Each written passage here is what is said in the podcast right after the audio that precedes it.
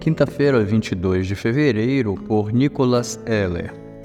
Processo: Faça uma arca de tábuas de cipreste. Nela você fará compartimentos e a revestirá com betume por dentro e por fora.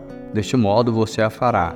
Seu comprimento será de 130 metros, a largura de 22 e a altura de 13.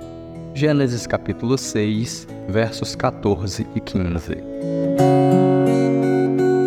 Estudar a tabuada é uma experiência pela qual grande parte de nós já passamos. Por horas e horas decoramos os resultados das multiplicações. Talvez tenhamos praticado com os pais, com colegas da escola ou mesmo sozinhos. Para avançarmos no conhecimento da matemática, a tabuada era um processo imprescindível. No início do estudo é triste e complexo, parece que não terá fim. Questionamos-nos se um dia vamos conseguir. Após alguns anos, a tabuada já está em nossa mente e não lembramos mais como foi difícil decorar aquilo tudo.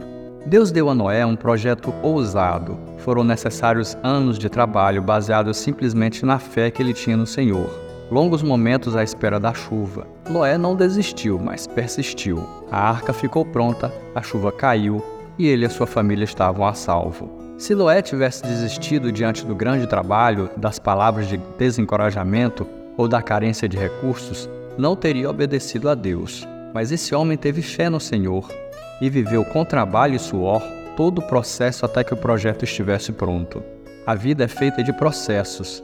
Deus é um Deus de processos. Com o tempo aprendemos a tabuada e é também com o tempo que os planos de Deus se concretizam em nossa vida. Quando o caminho é difícil e duvidamos se um dia vamos conseguir, precisamos nos lembrar de Noé, arregaçar as mangas e continuar firmes. Deus é fiel e tem cuidado de nós continuemos com fé nele, vivendo os processos da vida.